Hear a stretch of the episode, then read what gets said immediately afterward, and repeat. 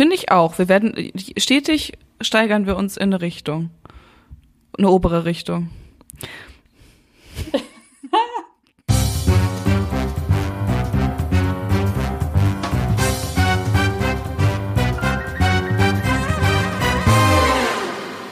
Hallo und herzlich willkommen beim Wein und Weiber Podcast. Mein Name ist Lisa und ich sitze hier zusammen mit meinen Kolleginnen Mona und Nima.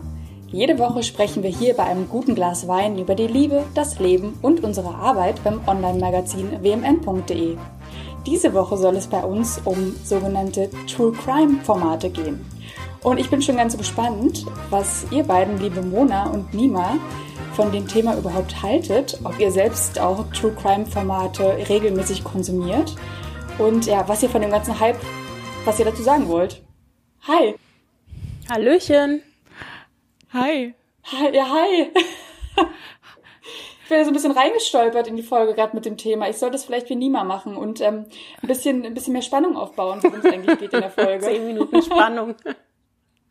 Nee, aber jetzt sind wir ja direkt dabei und jetzt sind wir direkt mittendrin und wir haben ja jetzt kurz in unserer Vorbesprechung ja auch äh, über eine True Crime-artige Sache gesprochen und zwar über die Live-Übertragung, die jetzt um 18.15 Uhr am 20. Januar 21 von der Amtseinführung von Joe Biden ist. Es ist auch eine True Crime-Sache gewesen über die letzten Wochen. Habt ihr nicht auch das Gefühl? Allerdings. Also ähm, ja. es ist unfassbar, unfassbar, dass wir jetzt einen neuen Präsidenten haben, ja. Also ich glaube, wir. Ich, vor allem wir. Ja. Das geht überhaupt nicht um uns. ja, ja ich, ähm, aber ich würde mal sagen, darauf stoßen wir an. Oh, ja, unbedingt. Bei dem Thema habe ich mir heute auch wirklich mal wieder einen Wein genehmigt. Ähm, ich wollte aber nicht ganz crazy gehen heute und deswegen habe ich mir noch den Rest von meinem Sprudelwasser mit äh, Limettengras habe ich mir da einfach noch reingekippt. Und jetzt habe ich eine richtig fancy Weinschorle hier stehen und äh, da müssen wir auch erstmal deswegen drauf anstoßen. Es, es klingt richtig geil. Mit Limettengras. Auch ein bisschen gesund teilweise. teilweise. Habt ihr auch was dabei? Ich bin der langweiligste Mensch auf der Welt und habe gerade einen Kaffee dabei. Weil, weiß ich auch nicht. Irgendwie war das so eine komische Zeit. Um 18.16 Uhr ja, also kannst du dann heute Abend noch schlafen?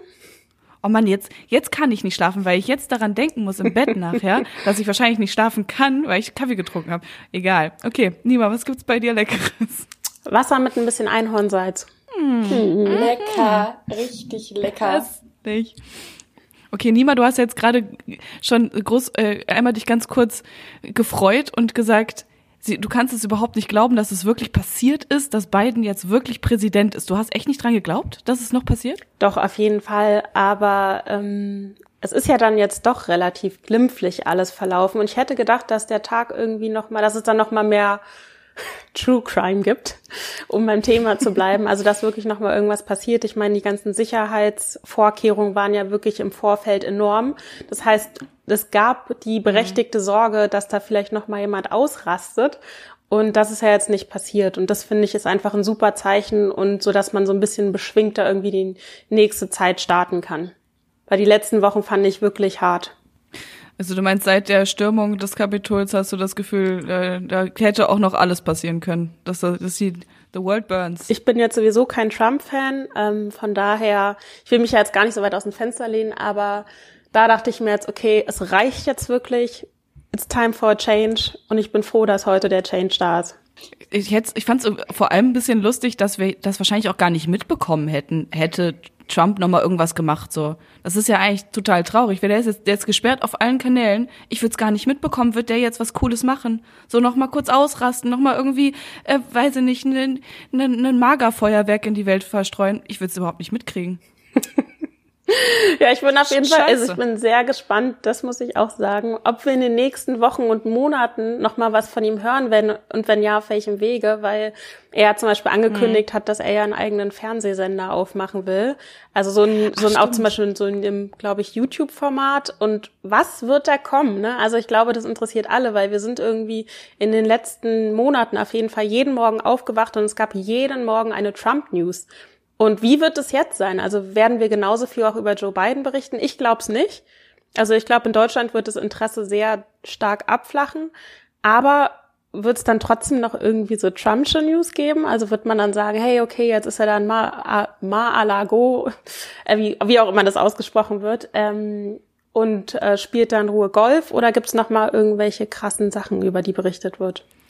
Ja, es, es ist super, super interessant, darüber drüber nachzudenken, vor allem, weil der Typ ja auch einfach Medienprofi ist. Ne? Der wird, der liebt sich ja im Rampenlicht, der weiß ja ganz genau, was er tun muss. Ich kann mir schon vorstellen, dass da noch einiges kommt. Aber wir müssen auch bedenken, der ist ein Opa und vielleicht kann der auch gar nicht mehr irgendwann äh, nur Premium-Content abliefern. Premium-Content. es ist Premium-Content. ja, auf die eine oder andere Art und Weise. Also wenn es nach dem Entertainment-Faktor geht, auf jeden Fall. Ja, schon. ist richtig, ja. Und, und ich sehe gerade, ich habe hier den Live-Ticker neben mir äh, laufen und äh, Biden hat gerade seine Frau geknutscht und das sieht wirklich aus als, ne? Es ist ein Opa. Der ist, der ist der ist doch, der ist doch ich dachte, ich dachte, du sagst, jetzt kommt sowas wie, das ist wirklich Liebe oder so.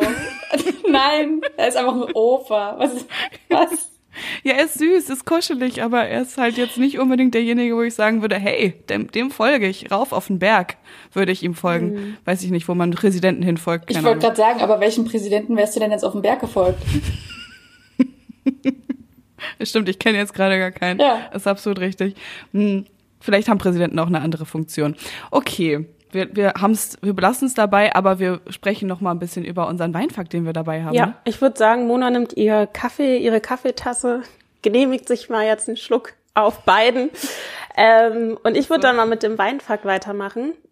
Ähm, ich finde es total spannend. Ich habe mir vorhin die Frage gestellt, wie ist denn Wein eigentlich überhaupt entstanden? Und tatsächlich ist es so, dass das Getränk durch einen Zufall entstanden ist. Und zwar 2500 Jahre vor Christus. Laut einer Sage war es nämlich so, dass der persische König seine Trauben im Keller gelagert hat. Und irgendwann, das ist ja klar, das ist ja Obst, begann das halt zu gären. Und die Königin, die unter Kopfschmerzen litt, hat sich dann mal ein kleines Schlückchen davon genehmigt. Und wie durch ein Wunder, man glaubt es ja gar nicht, ne? Das kennen wir alle gar nicht, sind ihre Kopfschmerzen verschwunden und sie bekommen, also sie hat auch richtig, richtig gute Laune bekommen. Ja. mein ich, Leben. ja. My life in a nutshell. Und ich fand das irgendwie, ich fand diesen Fakt so niedlich. Ähm, ja, und tada, also auf jeden Fall aus den vergorenen Trauben wurde dann ein Trendgetränk namens Wein. Ein Trendgetränk? Wie ist die Alte darauf da gekommen? Die dachte, das muss auch gestunken haben wie nichts Gutes im Keller. Also, weil vergammelte Trauben riechen doch auch nicht lecker. Ich weiß es nicht. Vielleicht gibt es ja noch mal ein Buch, wo man dann näher in die Thematik eintauchen kann. Das, das Buch müssen wir auf jeden Fall lesen, ist richtig. Ja. ja. Geiler Titel. Sind wir die Autoren später vielleicht? Ja, ich glaube schon.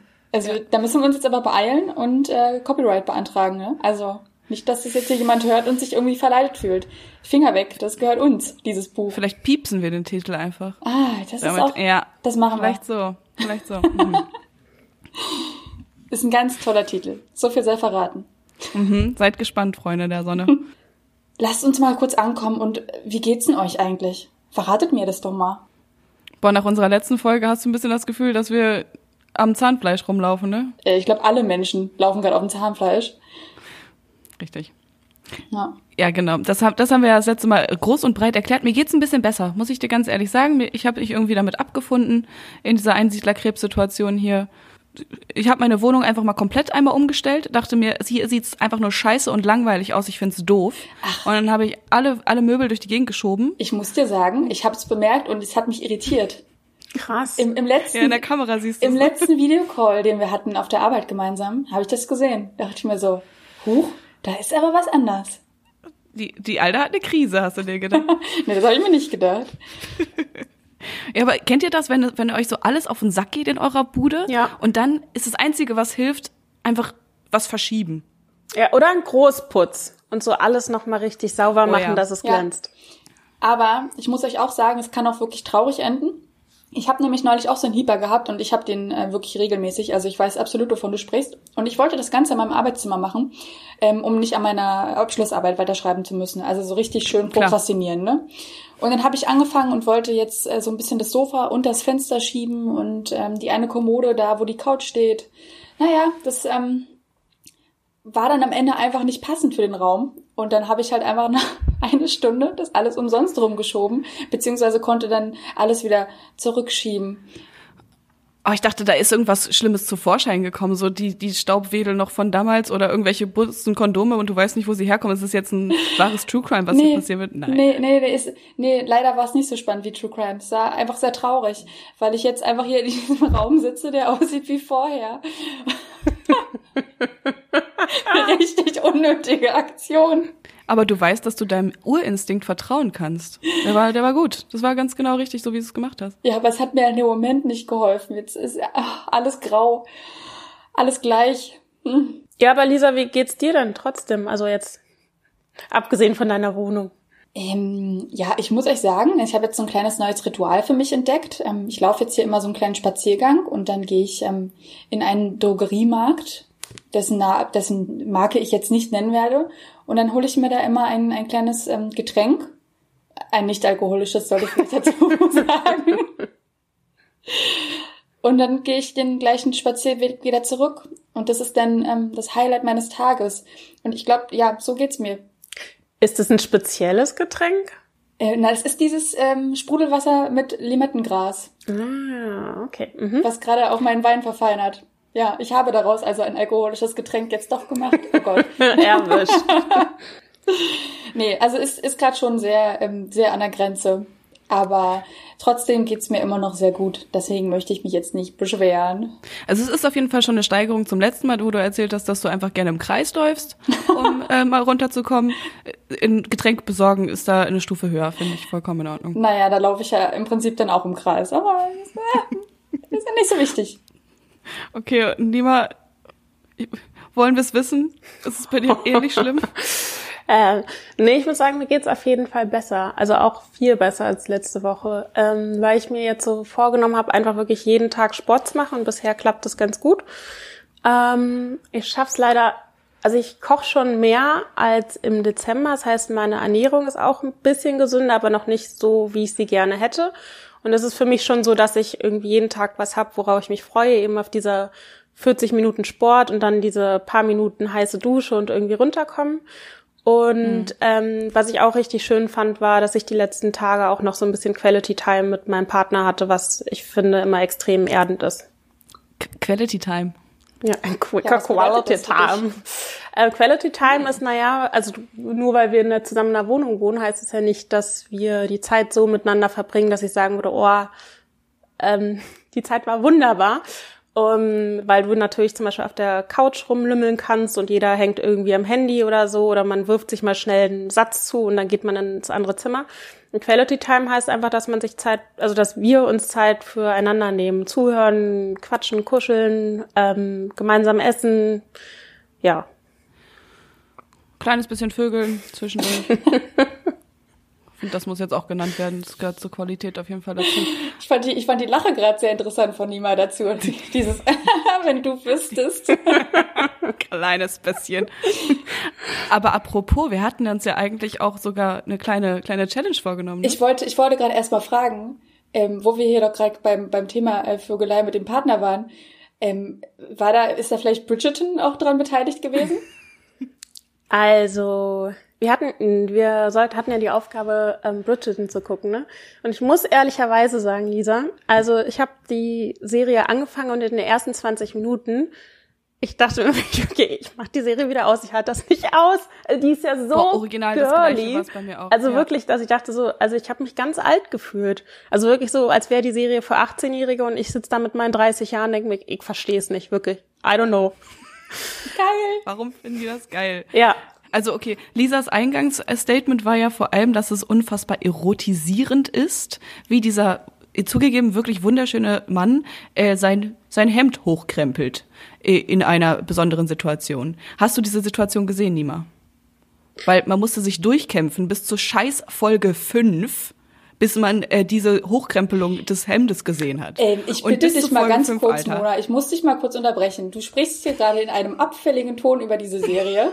ich, ich könnte jetzt hier einfach mal Sprachnachrichten von dir zeigen, wo du hellauf begeisterst schreibst, wie du das gerade wegsuchtest. ja, es ist, es, es hat einen Suchtfaktor. Es ist absolut richtig. Es ist, es ist ein Problem. Und trotzdem weiß man, es ist einfach, es äh, äh, wäre diese wunderbare Situation oder dieses, die, diese Herangehensweise des ähm, Colorblind Castings, wäre es ähm, Rosamunde Pilcher auf einem modernen Niveau. Aber ist es ja nicht. Weil es ein Colorblind-Casting gibt. Nein, es, ich finde es auch einfach verdammt clever geschrieben. Äh, ich kann euch gerade nicht so ganz folgen. Ihr seid, ihr seid so krass gesprungen von, ähm, ob ihr die Serie gut findet, dann zu dem Thema, ähm, dass er seinen Ärmel hochkrempelt. Jetzt sind wir beim Thema Color, äh, also Colorblind Casting. Und jetzt sind wir auf einmal mit, wie das Drehbuch ist. Entscheidet euch für ein Thema. Vielleicht, vielleicht sollten wir auch einfach gar nicht zu tief reingehen, wenn, wenn Nima das sowieso für sich als, als nicht gut erachtet hat. Und Mona guckt auch nur aus so einer gewissen Hassliebe. Also, also ich fand es sehr gut, eben äh, weil es gut geschrieben ist, was ich beim letzten Mal auch schon in der Folge meinte. Ja. Dass äh, es ja einfach um, um ihre Sexualität geht und wie sie die entdeckt. Und äh, also das finde hm. ich vor allem gut an dieser Serie. Ich muss auch sagen, dass ich sie gut fand. Ich habe ja die 20 Minuten ausgehalten. Ich habe zwar nach 20 Minuten ausgemacht, habe aber am nächsten Tag dann nochmal eingeschaltet. Und ähm, fand sie dann auch gut, also weil ich es irgendwie entspannt fand, dass es mal eine Serie ist, die mich so eine andere Zeit mitnimmt und wo jetzt irgendwie nicht die ganze Zeit, weiß ich nicht, Twitter und WhatsApp und die sozialen Medien eine Rolle spielen, die einen irgendwie so unterschwellig ein bisschen stressen, sondern es war irgendwie ganz cool, sich mal in so eine andere Welt zu träumen. Und jetzt komme ich aufs Color, also aus Farben, machen wir es auf Deutsch, auf den Vorwurf farbenblindes Casting zu sprechen. Ähm, es gab ja weiße und schwarze Schauspieler, ähm, aber das Thema Rassismus wurde ja nicht wirklich in der, The in der ähm, Serie zum Thema, nur an einer Mini-Stelle.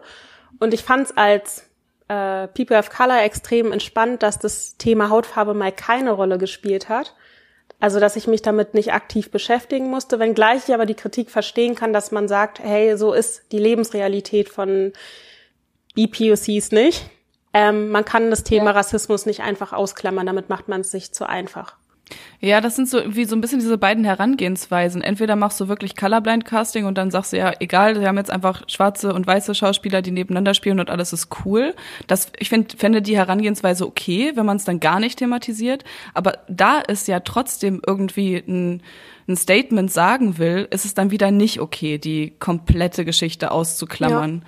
Ja. Ähm, ja, das fand ich auch echt ein bisschen schwierig und auch wirklich eine Sache, die mir direkt aufgefallen ist und ich habe auch ja dann einen Artikel drüber geschrieben, weil es mich wirklich ein bisschen aufgeregt hat, dass halt Schwarze und Weiße drinne vorkommen und dann mal zwischendurch ein, zwei Personen, die asiatischer Abstammung sind. Ich glaube, eine eine indisch, pakistanisch angehauchte Frau ist dabei und irgendwo ist noch ein Asiate. Und das fand ich irgendwie blöd. Aber da wäre ja die Frage, also weil zum Beispiel, ich glaube, es war die Historikerin Miranda Kaufmann oder ja, weiß es nicht, ob die Englisch oder Deutsch aus, oh, was ist denn los? Deutsch ausgesprochen wird. Und die hat ja aber gesagt, okay, das ist historisch schon richtig, dass da Schwarze gezeigt worden sind, weil es gab damals schon dort, also in Großbritannien Schwarze, aber gab es damals auch Asiaten? Also ist das historisch belegt, sodass man hätte sagen sollen, okay, die müssen mhm. auch eine Rolle spielen? Das habe ich mir übrigens auch gedacht, als ich deinen Artikel gelesen habe, Mona. Da dachte ich mir so, ja, nee, also schwarze Menschen gab es halt ganz viele damals, aber gab es überhaupt so viele asiatisch abstammende Menschen da? Also, weiß ich nicht. Ja, genau deswegen ist es ja der, der, die andere Herangehensweise. Wenn wir das auf die Geschichte runterbrechen, okay, dann dürften Schwarze da vorkommen, nicht in den Rollen, die sie spielen, aber da es ja überhaupt nicht um Geschichte geht in doch, der Doch, doch, doch, eben. Sie dürften weil alles auch, falsch Sie dürften ist. auch in diesen Rollen spielen. Es geht doch genau darum, dass es wirklich mal so eine Königin gab. Ja. Mhm. Und also diese, diese Figur dieser Königin basiert auf einer realen Königin, mhm. die ähm, vor allem aber immer in ihren Porträts, die es gab, nochmal weißer gezeichnet wurde. Also tatsächlich war das, war das in der Geschichte so. Also das ist jetzt keine an den Haaren herbeigezogene Person, die da in dieser Serie auftritt. Genau, vor dem Hintergrund ist es, ist es sinnvoller, ähm, und trotzdem ist es ja nicht so gewesen in der damaligen Zeit, dass äh, Schwarze genauso genauso hochgestellt waren wie Weiße, selbst wenn es diese Königin gab. Doch, ähm, doch, da muss ich einlenken, doch. Doch, es ist tatsächlich so, dass es Vereins sind, auch Schwarze in der oberen Gesellschaftsschicht gab. I don't know. Also, okay, das ist, das sind, ist eine andere, das ist einfach ein anderer Fakt, den ich nicht wusste, muss ich da ganz ehrlich sagen. Was ich mich aber trotzdem wundere, ist ja, dass die ganze Serie überhaupt nicht ähm, geschichtlich beleg machbar ist. Also weiß nicht, da sind ja so viele Fehler drin, die ja auch wahrscheinlich extra gemacht wurden, dass die mhm. Kostüme irgendwie nicht stimmen, dass die Musik irgendwie trotzdem sehr modern angehaucht ist. Was, und dann was heißt modern angehaucht? Da sind äh, moderne Lieder wurden einfach nachgespielt auf Harfe und keine Ahnung, was für Musikinstrument man früher halt benutzt hat. Also ist schon ziemlich gut gemacht, fand ich. Ja, es, ja, es ist cool gemacht, aber dann kann man auch äh, alles in die Moderne rüberbringen und dann kann man auch sagen, okay, dann machen wir jetzt ein komplettes Colorblind Casting. Dachte ich mir so. Weil ich kann mir vorstellen, dass es für Asiaten in der Situation nicht so geil ist, sich das dann anzugucken und zu sagen und dann zu merken, oh ja, toll, jetzt werden wir vergessen. Na. Ach, vielleicht ist das auch nur meine persönliche, was mich persönlich so genervt hat. Aber so ganz ausgespart wurden sie ja nicht, wie du auch in deinem Artikel schreibst, oder? Also. Genau, es gibt ein paar. Ja. Ja. Möchte ich mir jetzt nicht anmaßen, äh, zu kommentieren als äh, weißes Mädchen, weiße Frau. in unserer privilegierten Situation meinst du, sollte man, sollte man sich über sowas. Aber ähm, jetzt nochmal auf das Thema Sexszene zu sprechen zu kommen, die ja eigentlich keine Sexszene ist. Ähm, war das die Szene, wo die am Boxring standen oder? Na, als der aktiv der Boxkampf gelaufen ist. Mhm. Genau, und er steht einfach auf der anderen Seite und feuert da gerade seinen äh, im Ring kämpfenden äh, ich weiß gar nicht, in was für einem Verhältnis die miteinander stehen, Freunde an. Ja, also die wäre mir jetzt auf jeden Fall nicht im Kopf geblieben, die Szene. Das finde ich spannend, dass sie dir im Kopf geblieben ist. Ich hätte die, glaube ich, einfach total übersehen und mich eher auf andere Szenen irgendwie konzentriert. Okay, auf äh, ein bisschen mehr ausgestaltete Szenen? Genau, oder? Ja. Also so die richtigen Sexszenen meinst du? Korrekt. Da, wo es richtig heiß hergeht.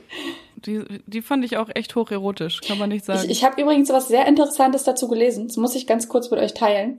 Und zwar ähm, haben die beiden, äh, die Schauspieler, haben sich äh, vorher ja kaum gekannt, bevor sie äh, zusammen dann spielen mussten. Und die allererste Szene, die sie zusammen drehen mussten, ist einfach diese Szene in der Bibliothek, wo er sie oral auf dieser Leiter befriedigt. Aha. So, die sind beide ans Set gekommen und die kannten sich ein bisschen vorher von diesem ganzen Tanztraining, was sie natürlich absolvieren mussten. Aber das ja. war einfach die erste Szene, die sie zusammen drehen mussten. Das ist unglaublich oh, das geil. Das ist unangenehm. Das ist richtig unangenehm. Ähm, habt ihr diese Serie, oh, jetzt sind wir wieder im Serientalk drin, aber ich fand, genau bei der Szene ist es mir auch aufgefallen und das habe ich mich auch gefragt, ähm, wie sehr denn überhaupt oral befriedigen auch damals ein Ding war, beziehungsweise die Frau oral befriedigen. Ähm, weil es gibt ja diese Mafia-Serie über die ähm, die Sopranos meinst du? Die Sopranos, genau, die italienische Mafia in genau die italienische Mafia in New York, die da porträtiert wird und bei den Sopranos ist es ja zum Beispiel das absolute No-Go, eine Frau zu lecken, ähm, weil das irgendwie in der es ist einfach nicht, ist nicht männlich. Die sagen so, dann bin ich der absolute Wurm und das hat nichts, also ja, da können Männer nicht machen, dürfen Männer nicht machen, echte Männer. Was natürlich trotzdem jeder macht bei den Sopranos. Was natürlich trotzdem jeder macht, darf aber keiner mitbekommen, auf jeden Fall. Ja, habe ich mich auch gefragt, wie sehr das auch in der Geschichte problematisch war und, ähm, und da dann anders dargestellt wird, nämlich dass die Frau einfach ihre sexuellen Lüste auch ausleben kann und soll und darf. Ich finde das auch immer sehr lustig, vor allem bei so ähm, Historienserien oder Filmen. Ähm, ich, also auch bei den Tut, wie heißt das, Tudors und sowas. Also mhm. da gehen die auch immer alle runter. Da dachte ich mir auch immer so beim Gucken, ist das so gewesen? Ist, ist Oralsex ja. so ein Ding gewesen? Weiß ich nicht. Ja, und habt ihr das nicht auch bei den Historienserien immer, dass ihr, ich denke mir dann immer so, das stinkt doch. Die haben doch damals so wenig geduscht. Das muss doch ganz, ganz ekelhaft stinken. Ohne Witz, diesen Gedankengang hatte ich auch schon. Sehr gut. Ja, vor allem bei sowas wie Game of Thrones, wo man halt auch wirklich weiß oder äh, sieht, wie ekelhaft die aussehen, was die für fettige Haare haben und sich seit Monaten nicht mehr dazwischen den Beinen gewaschen haben. Es, es kann nicht lecker gerochen haben. Aber vielleicht ist man dann auch einfach dran gewöhnt. Ja, äh, lecker. Gut. Sch schönes hm, Thema. Gut, guter, guter Einstieg. Wollen wir, wollen wir noch ganz kurz über die andere Hausaufgabe sprechen, die du uns mitgegeben hast, Mona, bevor wir in unser richtiges Thema hier reinstarten? Voll gerne, weil du die Hausaufgabe nicht so gerne auch erledigt hast, habe ich gemerkt. Schlimmste Hausaufgabe ever. Ist es euer Ernst? Ja. Ja, ich wollte das jetzt nämlich auch schnell dann einfach damit jetzt zu Ende bringen. Ich habe den Film genau zehn Minuten geguckt und dann habe ich ähm, diese schnell Vorspulen ähm, dieses Tool da für mich entdeckt, wo ich mich immer gefragt habe, wozu das bitte gut sein soll. Und dann habe ich es nur noch so gemacht, dass ich ähm, die Maus halt über diese Leiste gezogen habe, um mir einfach nur äh, den Film in Bildern anzusehen. Und ähm, es tut mir sehr leid. Also, Mona, ist das einer deiner Lieblingsfilme? Okay. Wow. Es geht um den Film Lambok. Wenn wir das ganz kurz, weil alle Menschen, die jetzt gerade ja, zuhören, ja, die ja. wissen, dass der Film Lambok eine, eine geschichtsträchtige, für die deutsche äh, äh, Filmindustrie wichtiger Film ist. So. Freunde der Sonne. Äh, das ist wirklich, das ist wirklich einer meiner liebsten deutschen Filme. Ja, absolut. Ich habe mich ähm, heute, als ich ähm, ein bisschen laufen war und danach spaziere ich immer noch so ein bisschen, da habe ich mich äh, gefragt, ob das hier so ein klarer Fall von äh, nostalgischer Verklärung ist. Weiß ich nicht. Ob, ob du den als Kind halt irgendwie geguckt hast und deswegen jetzt das so einfach damit verbindest. Was fandst du so schlimm daran? Äh, ich glaube einfach das Thema. Also die schauspielerische Leistung von Moritz bleibt treu war äh, wirklich gut. Also vor allem diese Einstiegsszene, wo er da sitzt mit seinem Kumpel auf der Couch. Nee, also das möchte ich gar nicht absprechen. Es ja, diese ja, Kiffergespräche, von denen man weiß, dass sie genau so funktionieren und genau so passieren. Was ist das für ein geiles Drehbuch, dass sie einfach diese Kiffergespräche haben? Aber genau das hat mich halt so krass abgestoßen. Also nee, ich, ich habe ähm, früher auch mal viele Freunde gehabt, die gekifft haben und ähm, es ist halt, wie du sagst, es ist wirklich so und ich fand es einfach immer schon so schrecklich und so langweilig und deswegen werde ich mir halt jetzt keinen äh, über 90-minütigen Film dazu reinziehen. Also ich glaube aber auch, dass es ähm, dass Lombok eigentlich ja wirklich auch als Kifferfilm bekannt ist, also dass man sich den wirklich reinzieht, wenn man ähm, sich einen durchgezogen hat ich muss auch ehrlicherweise sagen, ich kann an dem Film auch nichts finden. Also da muss ich Lisa recht geben. Also ich fand es halt irgendwie nochmal ganz interessant, dass das Thema ähm, aufgegriffen worden ist und ja auch irgendwie humorvoll. Aber am Ende des Filmes stand ich da mit Fragen, dachte mir, ich habe weder laut gelacht, ähm, ich hatte keinen einzigen Gedanken irgendwie, den ich daraus mitgenommen habe, wo ich dachte, hey, okay, das ist ein Gedankenanstoß, der mich irgendwie weiterbringt. Der Film war nicht besonders spannend, also ich habe nicht mitgefiebert. Ich wusste, glaube ich, bis zur Minute 40 oder 50, also bis zur Hälfte des Films überhaupt nicht, was ist der, wo ist die Klimax? Wo ist die Handlung, die jetzt spannend wird, spannend wird und wo ich dann dranbleiben muss? Und dann dachte ich mir irgendwie so, boah, nee. Ich muss, ich, ich muss gerade hier an dieses, wo ist der Merger? Wo ist die Augmented Reality? so geil. Ja, richtig. Aber, aber wir wollten dich jetzt nicht vor den Kopf stoßen. Aber Mona, erklär doch mal. Ich finde das vollkommen in Ordnung. Was, was, findest du denn so, warum mussten wir denn eigentlich nochmal gucken, habe ich mich auch gefragt. Was genau, war das Thema? Ist, darum ging es ja, um damit ihr rausfindet, was ich für ein Problem mit diesem Film habe. Weil, also ich habe den Film schon tausendmal geguckt, ihr könnt mir den auch nicht kaputt machen, weil der ist, ist, ist, gehört zu mir, zu meiner Kindheit auch tatsächlich dazu. Finde ich aber auch überhaupt nicht schlimm. Ähm, das Ding ist ja, dieser Film ist 20 Jahre alt ungefähr. Und in diesem Film passiert eine Szene, in der ähm, ein, ein Mädchen, eine junge Frau ähm, hat seit einem Monat nicht mit ihrem Freund geschlafen, weil sie hat ihn betrogen und hat das Gefühl, dass sie äh, HIV-positiv ist und deswegen hat sie einen Monat nicht mit ihrem Freund geschlafen, bis sie diese diesen Test machen kann. Und dann ähm, hat, macht sie diesen Test, alles ist okay. Sie kommen nach Hause und machen für den Freund eine Geburtstagsüberraschungsparty. Der Freund kommt nach Hause, alle Leute sind, sind da, es ist ganz dunkel und alle warten darauf, dass sie endlich Überraschungen schreien können. Er kommt nach Hause, macht sofort den Staubsauger an. Und alle denken sich so, hä, was ist denn los? Warum macht er jetzt den Staubsauger an? Was soll denn das jetzt? Jetzt, ah, jetzt, das ist jetzt zu doof. Wir gucken jetzt mal nach. Wir gehen jetzt mal hoch und gucken uns an, wie der jetzt staubsaugt. Die gehen nach oben und alle, die ganze Partysituation sieht, wie dieser Typ sich mit dem Staubsauger einen runterholt, seinen Penis in den Staubsauger reingesteckt hat und daraus sich einen runterholt. Das kenne ich von so. Scary Movie mit Doofy. Richtig, richtig, original, ganz genau. Und es ist natürlich die peinlichste Szene, die, also es ist super peinlich und irgendwie auch sehr albern, diese ganze Szene. Aber ähm, danach, Schnitt, ist klar, okay, ähm, dieses Mädchen und dieser Typ sind nicht mehr zusammen, weil es ist klar, der Typ hat, ein, hat sie mit einem Staubsauger betrogen. Also, ist, also ne, das ist so das, der Tonus des Filmes. Und ähm, danach ist so klar, ja, natürlich bist du nicht mehr mit dem zusammen. Der hat ja mit dem Staubsauger hat er seinen Pimmels rein, Penis reingesteckt. Kann ja, kann ja nichts mehr werden. So. Und das hat mich so genervt. Und ähm, ich habe diesen Film jetzt äh, wieder geschaut an Weihnachten mit meiner Mama zusammen, weil wir gucken uns den öfter mal an. Und ich irgendwann so, ey Mama, es kann doch jetzt nicht wahr sein. Die hat jetzt mit ihrem Freund Schluss gemacht, weil er sich im Staubsauger einen runtergeholt hat. Ist das deren kompletter Ernst? Das würde, das ist doch nicht realistisch. Würdet ihr mit eurem Freund Schluss machen, weil er sich im Staubsauger einen runterholt? Äh, absolut nein, wobei ich auch ein bisschen Angst um das Glied meines Partners hätte, wenn er das dann doch tut, weil ich kann mir nicht vorstellen, dass das so eine gesunde Sache ist. genau, wahrscheinlich wäre das ein kleines und gleichzeitig Problem. fällt mir dazu noch dieser andere Film ein. Wie heißt denn der mit Scarlett Johansson? Heißt der Don John? Haben wir da nicht auch schon mal drüber gesprochen? Weiß ich nicht. Keine Ahnung. Dass es halt einfach auch Frauen gibt, äh, die Schluss machen, wenn ein Mann äh, sich halt beim, also ja, wenn Männer Pornos gucken.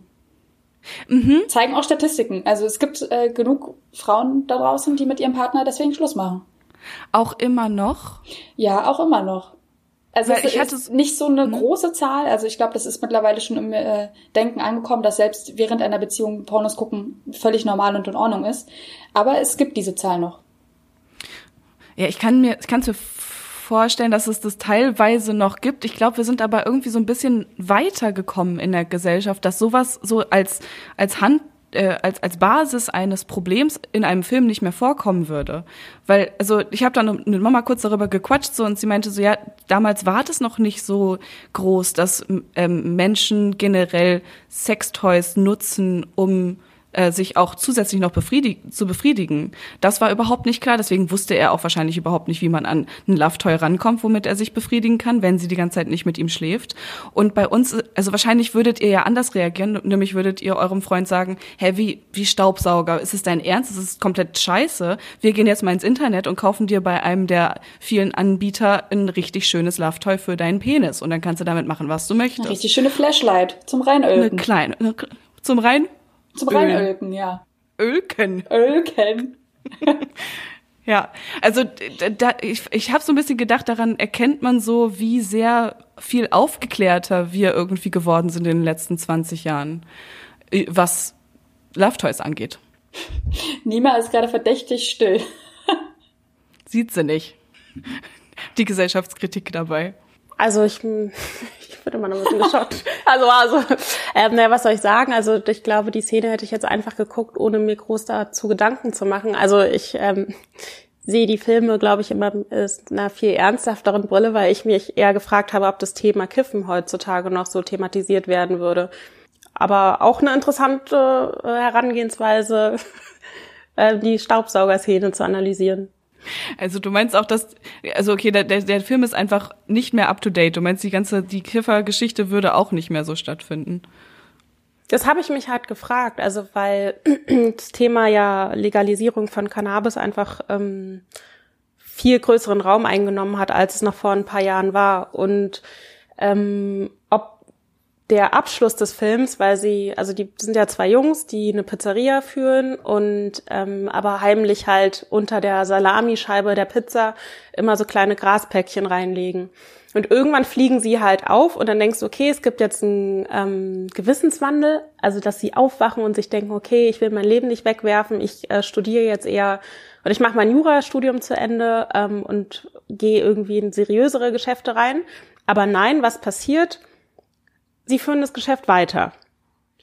Und da dachte ich mir, okay, würde das heute so eine Heldenreise sein? Also, dass man sagen würde, voll toll, dass die sich da irgendwie, ähm, dass die es weiter durchziehen, weil Kiffen ist ja so super. Oder würde man da rausgehen und sagen, voll uncool, dass sie das weitermachen, obwohl da eigentlich Menschen zu Schaden beigekommen sind und, ähm, und sie auch beinahe dann im Knast gelandet werden?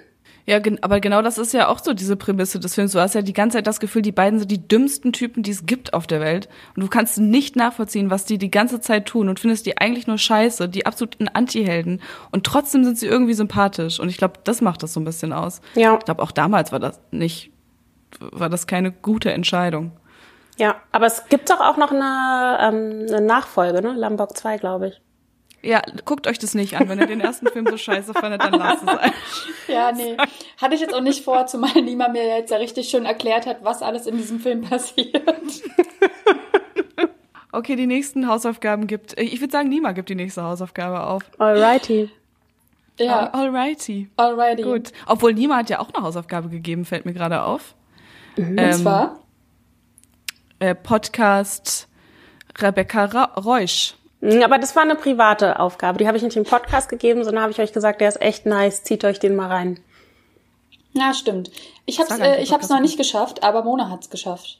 Uh. Ja, genau, das war ne, ja auch zur Vorbereitung auf äh, unseren äh, gemeinsamen Sprech über True Crime Gedöns, weil ihr gesagt habt, ihr seid die absoluten Krimi-Fans und die absoluten auch unter anderem True Crime Fans. Und ich bin da ein bisschen wieder raus. Ich war da früher voll drin mit Mordlust hören und sowas und mir mal vorstellen, wie was für kranke Sachen in den Menschenköpfen drinne passieren. Und so ein bisschen zieht mich das aber so runter. Also ja, also schlimm. So ähm, ich, ich komme dann da nächtelang nicht drüber weg, was da in, in manchen äh, Geschichten passiert ist. Und deswegen habe ich damit ein bisschen aufgehört. Ne, zieht euch das nicht so dolle runter? Ja, doch mega. Aber ich, ich höre das auch jetzt nicht so regelmäßig und ich höre auch gar nicht so viele Formate davon. Also erstmal müssen wir kurz dazu sagen, es gibt ja verschiedenste True Crime Formate, die gibt's ja, ähm, die kannst du dir auf verschiedenen Streaming-Anbietern als Serie angucken oder es gibt irgendwelche anderen Dokumentationsfilme darüber. Und was ja jetzt aber gerade ganz groß im Kommen ist, sind halt eben diese Podcasts, weil man die auch ganz super immer nebenbei hören kann. Und ähm, bei mir ist es auch so, also ich weiß jetzt nicht, also ich will jetzt keine Werbung dafür machen, aber ich würde es jetzt einfach mal trotzdem sagen, dass äh, unsere Hörer und Hörerinnen auch wissen, wovon wir eigentlich sprechen. Also ich höre mir auch eigentlich immer nur einen der bekanntesten True Crime Podcasts an, und zwar ähm, Zeitverbrechen. Wie mhm. ist das bei euch? Was, was zieht ihr euch da rein? Oder Mona, was hast du da viel gehört früher? Äh, ja, Zeitverbrechen und Mordlust habe ich richtig gerne gehört. Mhm. Und Nima, du? Ja, es ist jetzt nicht nur so, dass ich das immer gerne höre, sondern auch gerne sehe. Deswegen schalte ich da mal öfters bei Netflix oder Amazon rein. Und ich habe mich jetzt hier in Vorbereitung der Folge mal so ein bisschen auch ähm, durch diese Flut an Podcasts geklickt, weil es ist ja unglaublich, wenn man jetzt hier auf einem dieser bekanntesten Streaming-Anbieter mal draufgeht und sich so anguckt, was es da gibt. Heftig. Also man kommt ja gar nicht mehr raus aus dem Scrollen. Und äh, dann habe ich halt einfach mal random in irgendwelche reingeklickt, die auch von ähm, größeren ähm, Radioanstalten zum Beispiel kommen oder Fernsehanstalten oder was weiß ich, ähm, um mal zu gucken, wie, wie ziehen die das so auf. Und da gibt's natürlich ganz verschiedenste Formate, ähm, die das irgendwie auch ein bisschen anders angehen. Ähm, also nicht so aufbereiten, wie Sabine Rückert das dann tut in ihrem Podcast. Mhm. Aber irgendwie. Du meinst nicht nur erklären, sondern mit ähm, mit Hintergrundgeräuschen, mit verschiedenen Interviews, mit sowas? Unter anderem, ja genau, die das noch viel mehr ausschmücken zum Beispiel. Also ist jetzt eine Möglichkeit. Aber ich bin da nicht reingekommen. Ich, ich fand das irgendwie dann manchmal auch zu viel Drumbaborium. Also ich mag mhm. auch dieses ganz Cleane, dass da wirklich so diese zwei Menschen oder drei, wenn sie den Gast dabei haben oder Gästin, einfach nur ganz clean darüber sprechen. Und man einfach dann diesen Stimmen nur folgen kann und muss. Ja, es sind dann ja auch meistens so absolute Profis, die auch wissen, wie sie sich ausdrücken mhm. und die die Geschichte gut aufbereitet haben. Das, ja, das verstehe ich total. Wenn da kleine Mädchen und kleine Jungs interviewt werden zu was auch immer, dann klingt das ja meistens nicht so geil, wie wenn Sabine Rückerts was erzählt. Die Frage ist ja, warum uns überhaupt dieses dieses ganze True Crime Zeug so krass fasziniert, warum wir da dahinter sind, warum wir uns das sogar angucken wollen und warum manchmal in so Netflix Dokus das sogar nachgespielt wird, wie ein Mord passiert ist und also es ist schon komisch. Aber es passiert, glaube ich, bei jedem. Ja, aber auch völlig nachvollziehbar, weil, also ich habe mir dazu dann natürlich auch ein bisschen was durchgelesen, weil ich mir diese Frage auch stelle, denke ich mir so, warum bin ich jetzt so geil darauf, dass da irgendwelche Menschen abgehackselt werden? Je blutiger, desto besser, desto mehr bleibe ich dran und äh, desto mehr spitze ich die Ohren einfach bei diesen Podcasts. Ja. Und ähm, da bin ich auf auch die einfachste Antwort überhaupt gestoßen, und zwar, dass wir Menschen es einfach lieben, das hatten wir auch schon mal in unseren Verschwörungstheorien, die Welt in Gut und Böse aufzuteilen. Und mhm. um sich immer wieder diesen zwei Kategorien von Gut und Böse zu versichern, muss man halt ab und zu mal in die menschlichen Abgründe schauen und äh, gucken, was ist eigentlich böse.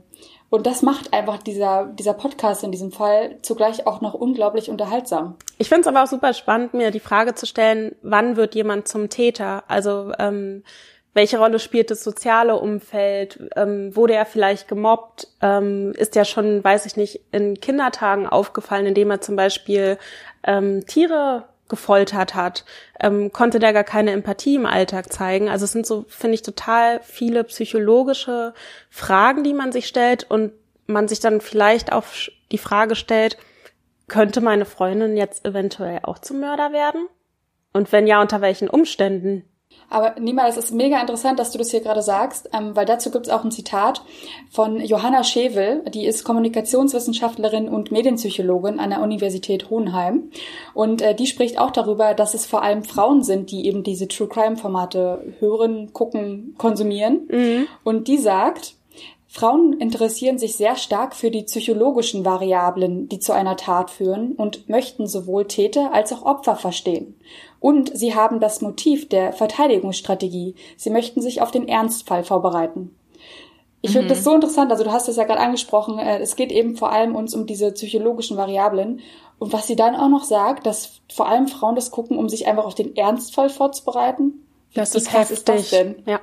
Ja, also das sind ja das sind ja wieder so zwei Stufen und bei der bei dem ersten, dass man die psychologischen Hintergründe sehen möchte, das würde ja eigentlich dagegen sprechen, dass wir die Leute in gut und böse nur einteilen wollen, weil selbst wenn es dann super böse Menschen sind, die Morde begangen haben oder Vergewaltigungen oder äh, Scheiße gebaut haben, wollen wir trotzdem verstehen, wie ist denn er dazu gekommen oder sie? Was hat er was ist in seinem Leben falsch gelaufen und, und wo hätte man ihn noch irgendwie abholen können, damit er das nicht tut. Also das würde ihn ja sehr noch, also vermenschlicht die Leute dann auf jeden Fall wieder. Aber trotzdem ist ja auch wieder die Einteilung, also die, es geht nicht weg trotzdem, die Einteilung in gut und böse, weil du ja trotzdem mhm. guckst, ist er vielleicht doch noch ein guter Mensch? War er das bis mhm. zum gewissen Punkt? Oder gab es irgendeinen Vorfall und dann wurde er sozusagen böse? Ja, und immer diese Frage, es kann ein Mensch böse geboren werden. Ja. Das finde ich auch mega interessant. Ähm, ich habe gestern ein Interview geführt mit einem ähm, Drogendealer hier in Berlin, habe den angeschrieben über äh, eine eine Plattform, eine Dating-Plattform. Eine, eine, eine, nicht Dating unbedingt, aber eine Chat-Plattform, genau, habe ich ihn angeschrieben und habe ihn mal gefragt, ob er denn Lust hat, mit, mit mir ein Interview zu machen. Und dieser Typ, ähm, 19 Jahre alt, ist sein, seit seiner frühen Jugend auf jeden Fall Koksdealer und fährt jede Nacht raus, um an die Leute das Zeug halt ranzubringen. Also ein krimineller Mensch. Wirklich scheiße kriminell, weil der, also der zerstört ja auch Leben damit, was er tut. Und trotzdem bei diesem, also wir haben uns gestern irgendwie getroffen, haben wir einen kleinen, einen kleinen Spaziergang irgendwie durch den Park gemacht. Und trotzdem, das war ein super netter Typ. Ich habe, also es war ein super nettes Gespräch und ich habe mich irgendwie am Ende so gefragt, so, ähm, der erzählt halt von seinem Job, in den er reingeboren ist, weil seine ganze Familie das schon immer gemacht hat, seine Cousins, seine Eltern und er, er kennt es halt nicht anders. Er ist kein schlechter Mensch. Er ist, er macht echt, er baut viel Scheiße, aber er ist kein schlechter Mensch. Und das, ich glaube eigentlich nicht, dass man als schlechter Mensch geboren wird, nur dass du dich halt einfach krass dran gewöhnst. Ja, aber wenn es normal ist.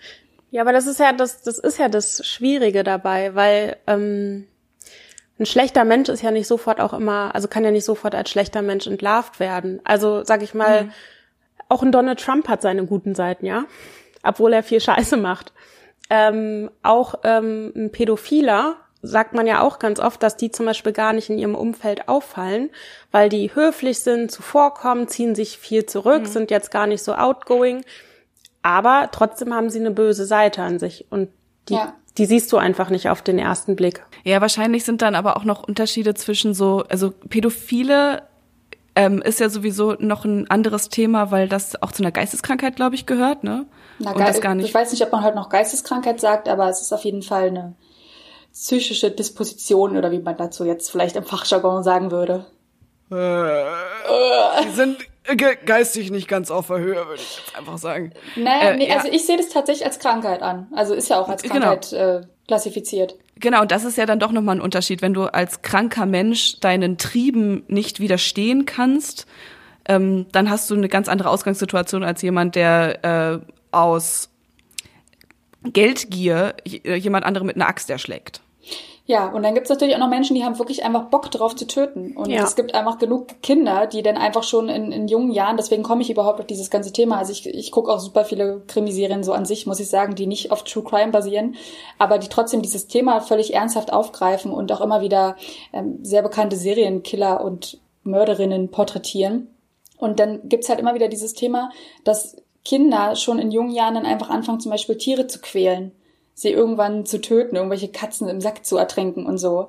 Und daher kommt überhaupt diese Frage bei mir, kann man auch böse geboren werden? Weil woher soll das bei diesen Kindern kommen? Also klar, die können auch Misshandlungen ausgesetzt sein und so, aber mhm. oftmals ist es halt auch nicht der Fall. Ja. Also deine Theorie ist eigentlich schon, es gibt ein böses Gen, was irgendwie weiter vererbt wurde, dann oder irgendwas ist im Kopf dann anders von bösen Menschen schon von Anfang an. Dafür, dafür fehlen mir eindeutig äh, ein ganzes Psychologiestudium, um diese Frage jetzt äh, klar zu beantworten. Aber von dem, was ich jetzt so mitbekomme, glaube ich, kann ich mir das schon vorstellen.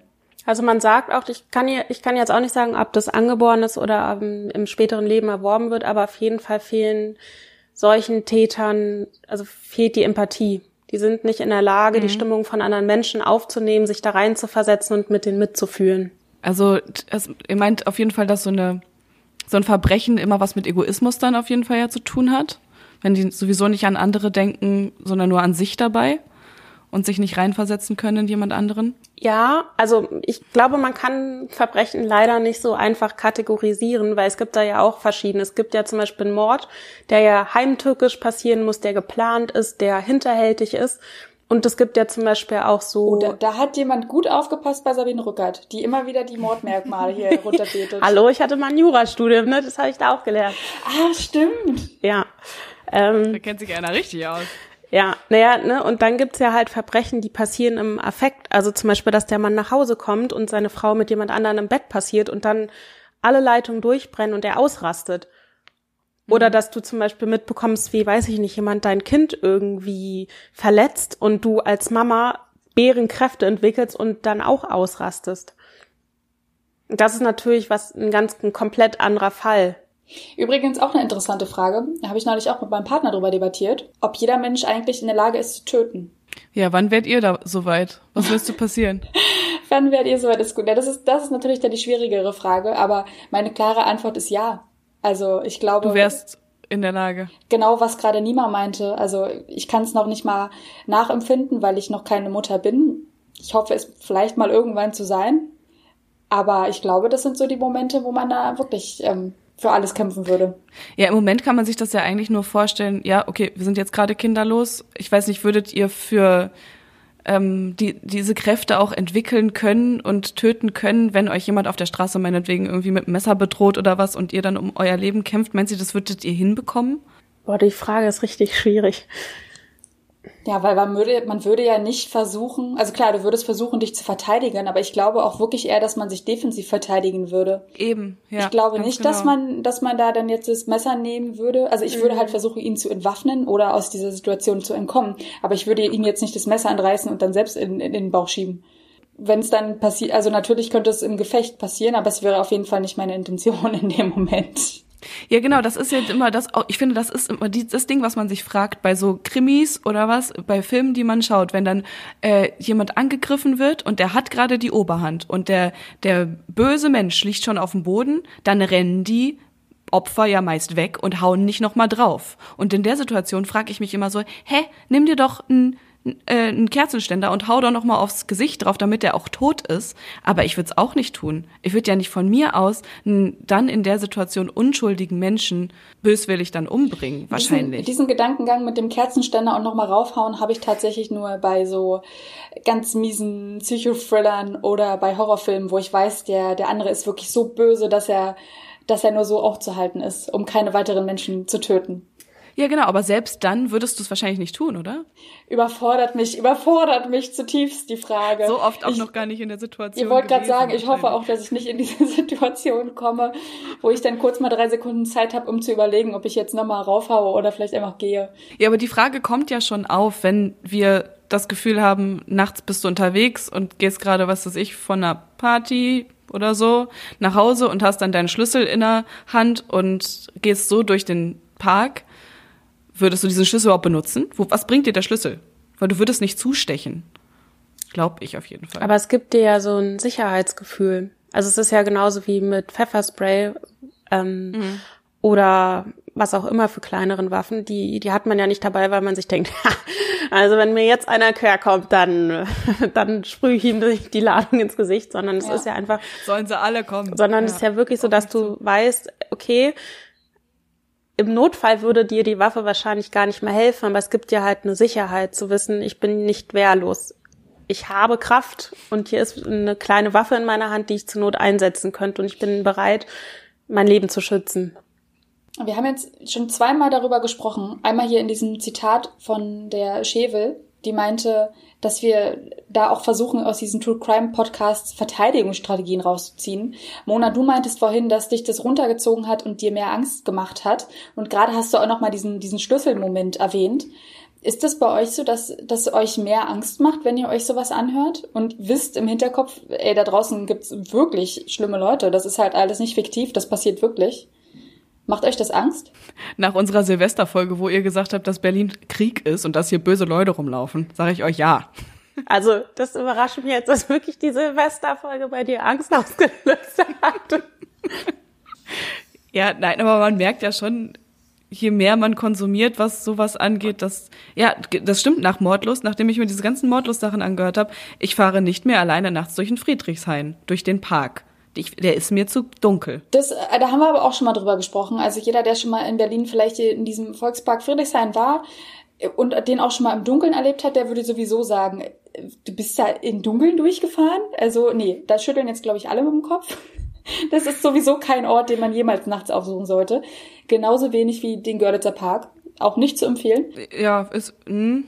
aber ich würde sagen, da ist noch zwei Unterschied, ist noch ein kleiner Unterschied. Und selbst im Görlitzer Park würde nichts passieren, wahrscheinlich. Und deswegen gucke ich, höre ich mir das auch dann nicht mehr so gerne an, weil ich will ähm, befreit und beschwingt durch den Görli laufen und das soll mir gut dabei gehen. Das ist, glaube ich, so meine Intention dahinter, das nicht mehr zu hören. Aber ich glaube, dass man als Frau einfach auch schon gar nicht mehr frei und unbeschwert in der Nacht rumlaufen kann, ohne sich nicht mal einmal umzuschauen, ob da jemand ist.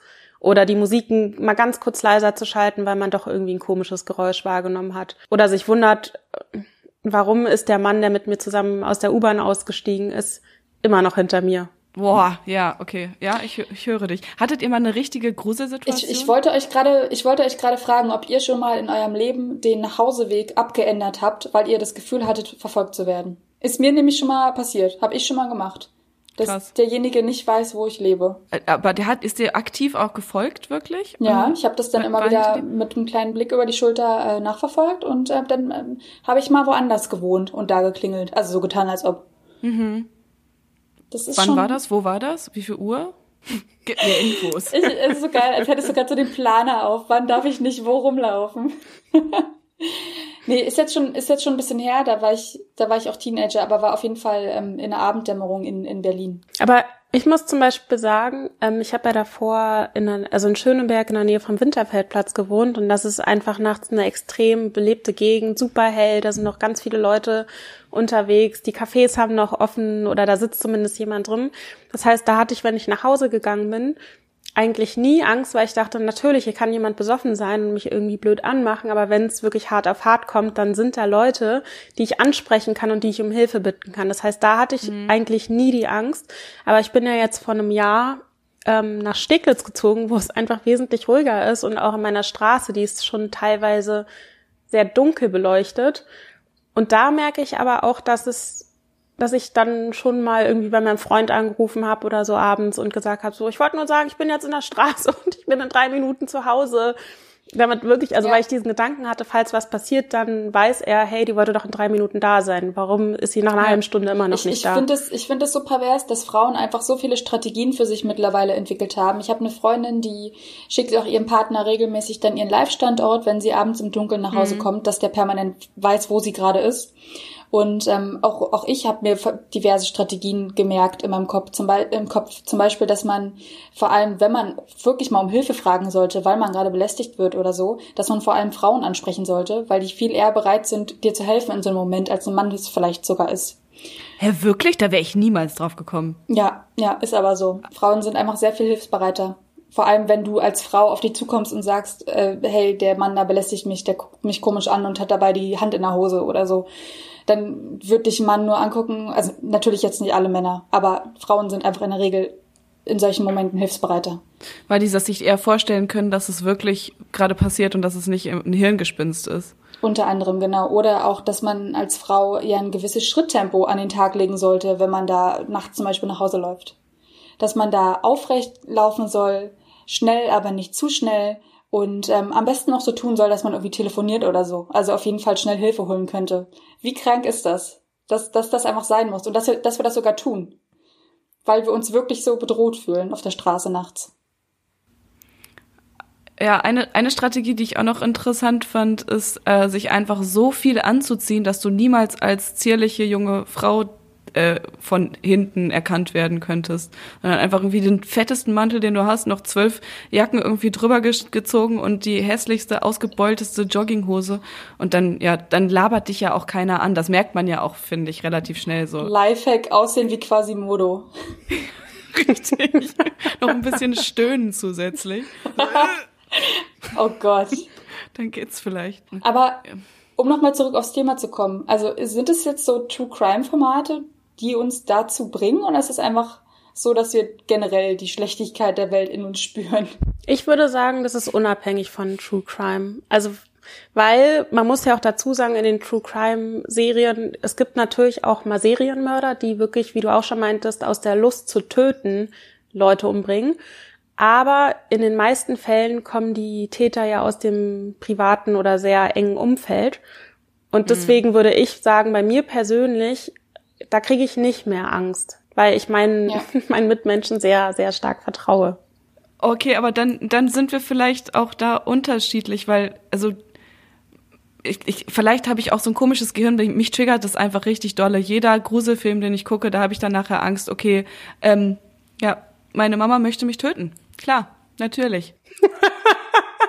Hast du, hast du wirklich Angst schon mal gehabt, ja, dass deine mein, Mama. Ich meine das, ich mein das komplett ernst gerade. Da, du hattest schon mal Angst, ernst. dass deine Mama auf dich losgehen würde. Mhm. Weil du so einen Gruselfilm ähm, gesehen hast. Mhm. Ah, genau. Film. Ich, äh, es, es, ich war ja vor kurzem ähm, bei meiner Mutter und habe da mit einem Freund zusammen bei ihm zu Hause Hereditary geguckt. Einen, den gruseligsten Gruselfilm, der jemals auf dieser äh, Erde äh, entstanden ist. Der ist wirklich scheiße. Und da ist es so, dass die Mutter auf einmal irgendwann dazu kommt, die Kinder zu verbrennen. Da hat sie irgendwie Bock drauf. Ähm, ich bin dann nachts nach Hause gekommen, war schon relativ spät und hatte dann echt Angst, mich hinzulegen in mein, auf meine Couch. Und da, weil ich dachte so, ja, was ist, wenn die jetzt kommt? Was ist, wenn die auch irgendwie einen Trilli schiebt und mich verbrennen hat möchte? Sich, hat sich deine also, Mama noch so richtig genüsslich eine Zigarette angezündet, als du reingekommen bist in die Tür? na, na, geil. Aber das kennt, kennt ihr das nicht, dass ihr dann auch eurem Nächsten, eurem Nächsten nicht mehr vertraut oder euch in eurer eigenen Wohnung nicht mehr wohlfühlt, weil auf einmal knarzt irgendwas, wo es eigentlich nicht knarzen darf und man interpretiert da viel mehr rein? Also vom Partner Angst noch nie, auch nicht von meinen Eltern, aber ich kann halt auch, also ich finde es irgendwie krass, dass so True Crime Formate mich noch mehr kalt lassen, als wenn ich mir so einen richtig guten Horrorfilm reinziehe. Weil dann habe ich halt, dann wirklich, dann schreck ich so krass zusammen bei allem, was in der Wohnung passiert. Ich bin schon mal, also eigentlich regelmäßig, deswegen gucke ich auch keine Horrorfilme mehr so wirklich, ähm, regelmäßig mit dem Messer durch die Wohnung gelaufen, um erstmal alle, hinter alle Türen zu gucken, ob da auch keiner steht vorm Schlafengehen. ah. Ist halt kein Witz, ne? Also, es tut mir ähm, leid, ich weiß auch nicht, aber ich muss irgendwie lachen. nee, es ist völlig in Ordnung. Aber ähm, ja, True Crime kann ich mir anhören, aber so ein Horrorfilm geht nicht. Oh, puh. Ähm, ja, muss ich sagen, ist aber bei mir genauso. so. Und man, also das, das Schlimme ist ja, dass du weißt, diese Ängste sind auch überhaupt nicht begründet, aber ich hatte mal einen Horrorfilm gesehen. Was ist denn jetzt los? Und diese Figur, das war so ein, ähm, so ein kleines Männchen, das irgendwie ich glaube, 50 Zentimeter oder so groß war. Und das aber es geschafft hat, die Leute halt alle umzubringen, weil es halt so klein war. Und dann, wenn die Leute zum Beispiel weggerannt sind und sich zum Beispiel auf öffentlichen Toiletten eingeschlossen haben, dann einfach unter die Tür durchmarschieren konnte. Wahrscheinlich hast du auf jeder öffentlichen Toilette dann mal richtig Angst gehabt, dass gleich jemand unten durchguckt. Ja, und dann denke ich mir so, okay, also das ist ja auf jeden Fall keine berechtigte Angst, aber tatsächlich habe ich vor sowas, also sowas nimmt mich irgendwie mehr mit als ein True Crime Podcast. Und, und soll ich euch nochmal was noch krasseres verraten? Das mit dem Messer ist nämlich noch gar nicht das krasseste. Ich wähle mein Bett danach aus, dass man sich nicht darunter verstecken kann. Wow. Ja, und wenn ich, und wenn ich in so einem Bett schlafe und mich irgendwie unwohl fühle, dann muss ich vorher unter das Bett gucken, dass da nichts drunter ist. Okay, ich glaube, äh, es ist schon offensichtlich, dass wir alle keine Gruselfilme beziehungsweise auch True Crime mehr konsumieren sollten. Ist es vielleicht einfach wahr? Irgend, also einfach aufhören damit. Wir sind doch psychisch komplett durch. Nima kann nicht mehr auf Toilette gehen. Lisa kann sich nur noch in, in bestimmten Betten hinlegen. Ich habe Angst vor meiner Mutter. Sag mal, wir müssen da was machen.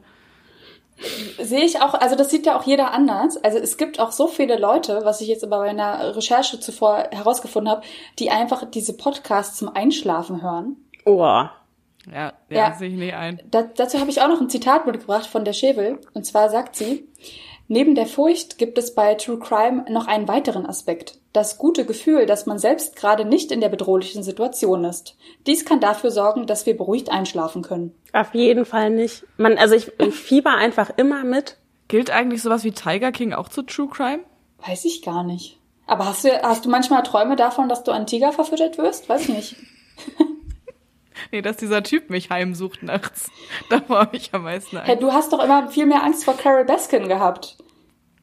Carol Baskin ist, ist eine, eine fiese Schlampe, die kommt von hinten, das sag ich, ich Ich glaube, ich bin übrigens die Einzige, die nicht daran glaubt, dass sie tatsächlich ähm, ihren Mann getötet hat. Ich glaube das nicht. Du möchtest es nicht glauben. Du hast da deine nee, rosane Farbenwelt. nee, das ist einfach auch nicht so passiert. Ich finde, da wird ihr Unrecht getan. Also die Alte hat wirklich einen Schaden, aber das ist nicht passiert. Aber da sprichst du ja eigentlich auch nochmal was total Spannendes an, weil ich habe das Gefühl, dass ich zum Beispiel aufgeklärte Fälle, die kann ich, also wenn ich mir zum Beispiel eine Doku angucke über ein True Crime, über ein True Crime Verbrechen und am Ende weiß ich, okay, es wurde der Mörder gefunden und der sitzt jetzt im Knast. Dann mache ich den Fernseher aus und weiß, okay, alles klar, war jetzt ein bisschen auffüllend und nach 20 Minuten, wenn ich mir irgendwas koche, habe ich das schon wieder vergessen. Aber wie zum, und das ist zum Beispiel auch das Spannende an diesem Rebecca Reusch-Fall, also um nochmal die Geschichte zu erzählen, im Februar 2019 ist eine 15-jährige Berlinerin aus dem Haus ihrer Schwester verschwunden, und zwar spurlos. Und das Krasse ist, dass die Polizei noch heute im Dunkeln tappt und niemand weiß, wo dieses Mädchen abgeblieben ist. Und das macht mich verrückt, weil ich die ganze Findet Zeit denke. Das auch krass? Also, dass man einfach jemanden so spurlos verschwinden genau, lassen kann. Genau.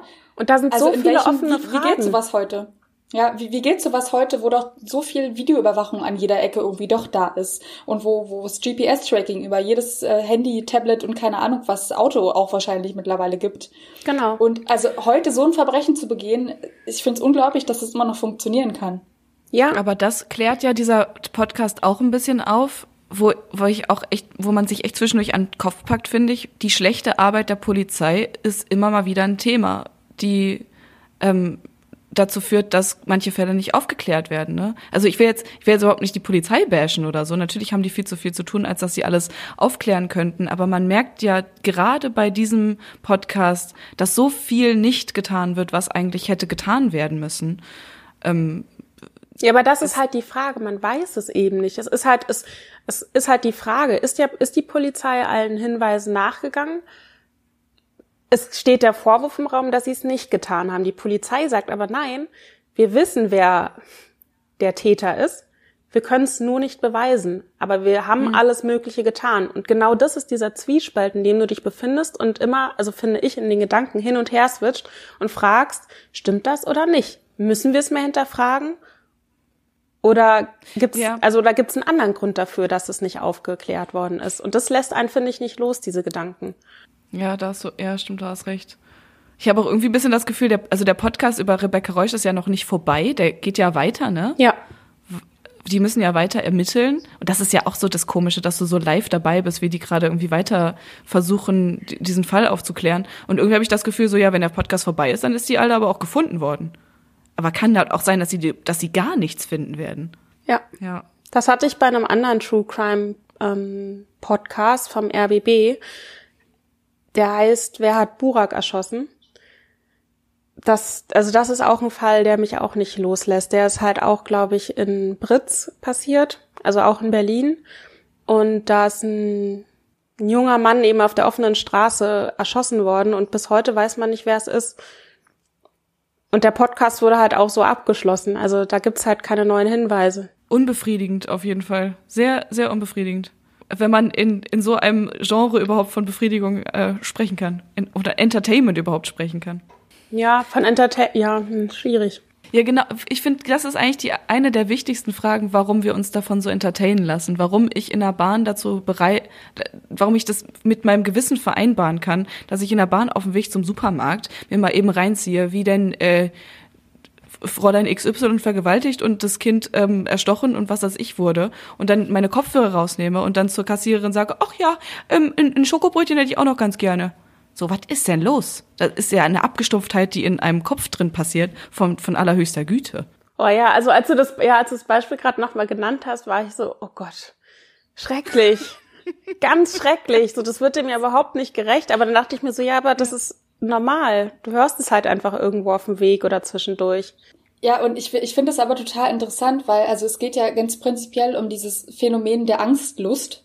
Also, dass es irgendwie geil sein kann, wenn man so, wenn man Angst bekommt durch irgendwas. Also, wenn man einen kurzen mhm. Schrecken eingejagt bekommt oder jetzt halt diese ganzen 60 Minuten Angst durch diesen True Crime Podcast verpasst bekommt. Und früher war es halt so, da hat man sich wirklich mal äh, ruhig hingesetzt, vielleicht auch im Kinosaal und hat sich irgendwie was, was Gruseliges reingezogen und hat dann halt eben äh, diese Angst gespürt und hat dann vielleicht auch gelacht und am Ende ist das wieder von einem abgefallen.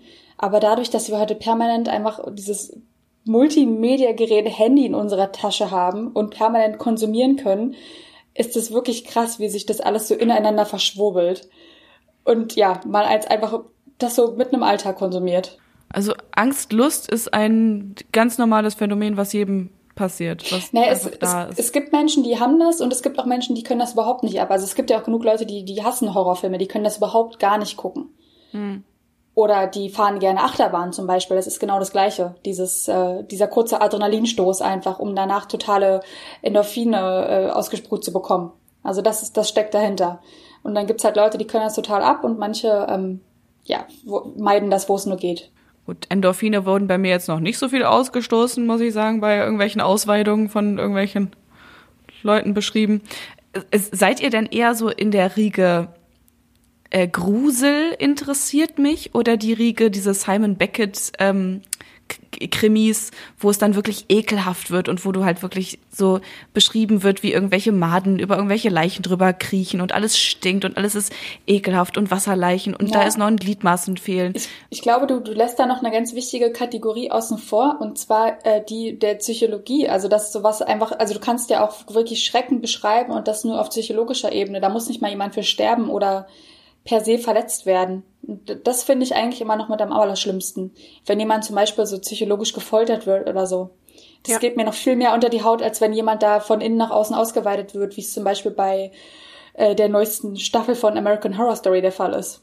Ja, ja, aber ich muss, ja, ich muss aber sagen, ich finde, also es muss jetzt gar nicht nur sein, dass das Verbrechen nur auf psychologischer Ebene stattfindet, aber dass diese psychologische Komponente ist auch eben das, was mich daran fesselt. Also nur wenn ich jetzt ein Buch lesen würde und da wird halt stumpf beschrieben, wie ein Mensch getötet wird, dann würde ich das Buch wieder zuklappen und ins Regal stellen. Ja. Aber wenn es halt, wie gesagt, diese psychologischen Komponenten hat, so wie ist es dazu gekommen, dass der Mensch sich so weiß ich nicht, vielleicht in der Zeit mhm. verändert hat, dass der Vater immer schlecht gelaunter geworden ist, immer mehr Alkohol getrunken hat, dem das erste Mal die Hand ausgerutscht ist, ähm, die Mutter in so einen in so einen gedanklichen Zwiespalt gekommen ist und sich gedacht hat, das kann ich doch nicht mehr, ich kann mit meinen Kindern nicht mehr in diesem Haus zusammen mit diesem Mann leben. Was tue ich denn jetzt? Gehe ich weg oder na, also diese ganzen Entwicklungen, diese Geschichte, wie reagieren die Menschen, was führt dazu, dass sie diese Tat letztendlich tun, das sind so Sachen, die mich eher fesseln und nicht dieses stumpfe mhm. Abschlachten. Mhm. Ja. Mhm. Haben wir äh, Nima? Du musst uns jetzt eine Hausaufgabe geben. Auf jeden Fall wünsche ich mir äh, das Lisa Rebecca Roy Shirt als ähm, Podcast. Ah, okay. Und äh, das passt auch eigentlich perfekt zu dem Thema, was wir uns für die nächste Woche vorgenommen haben.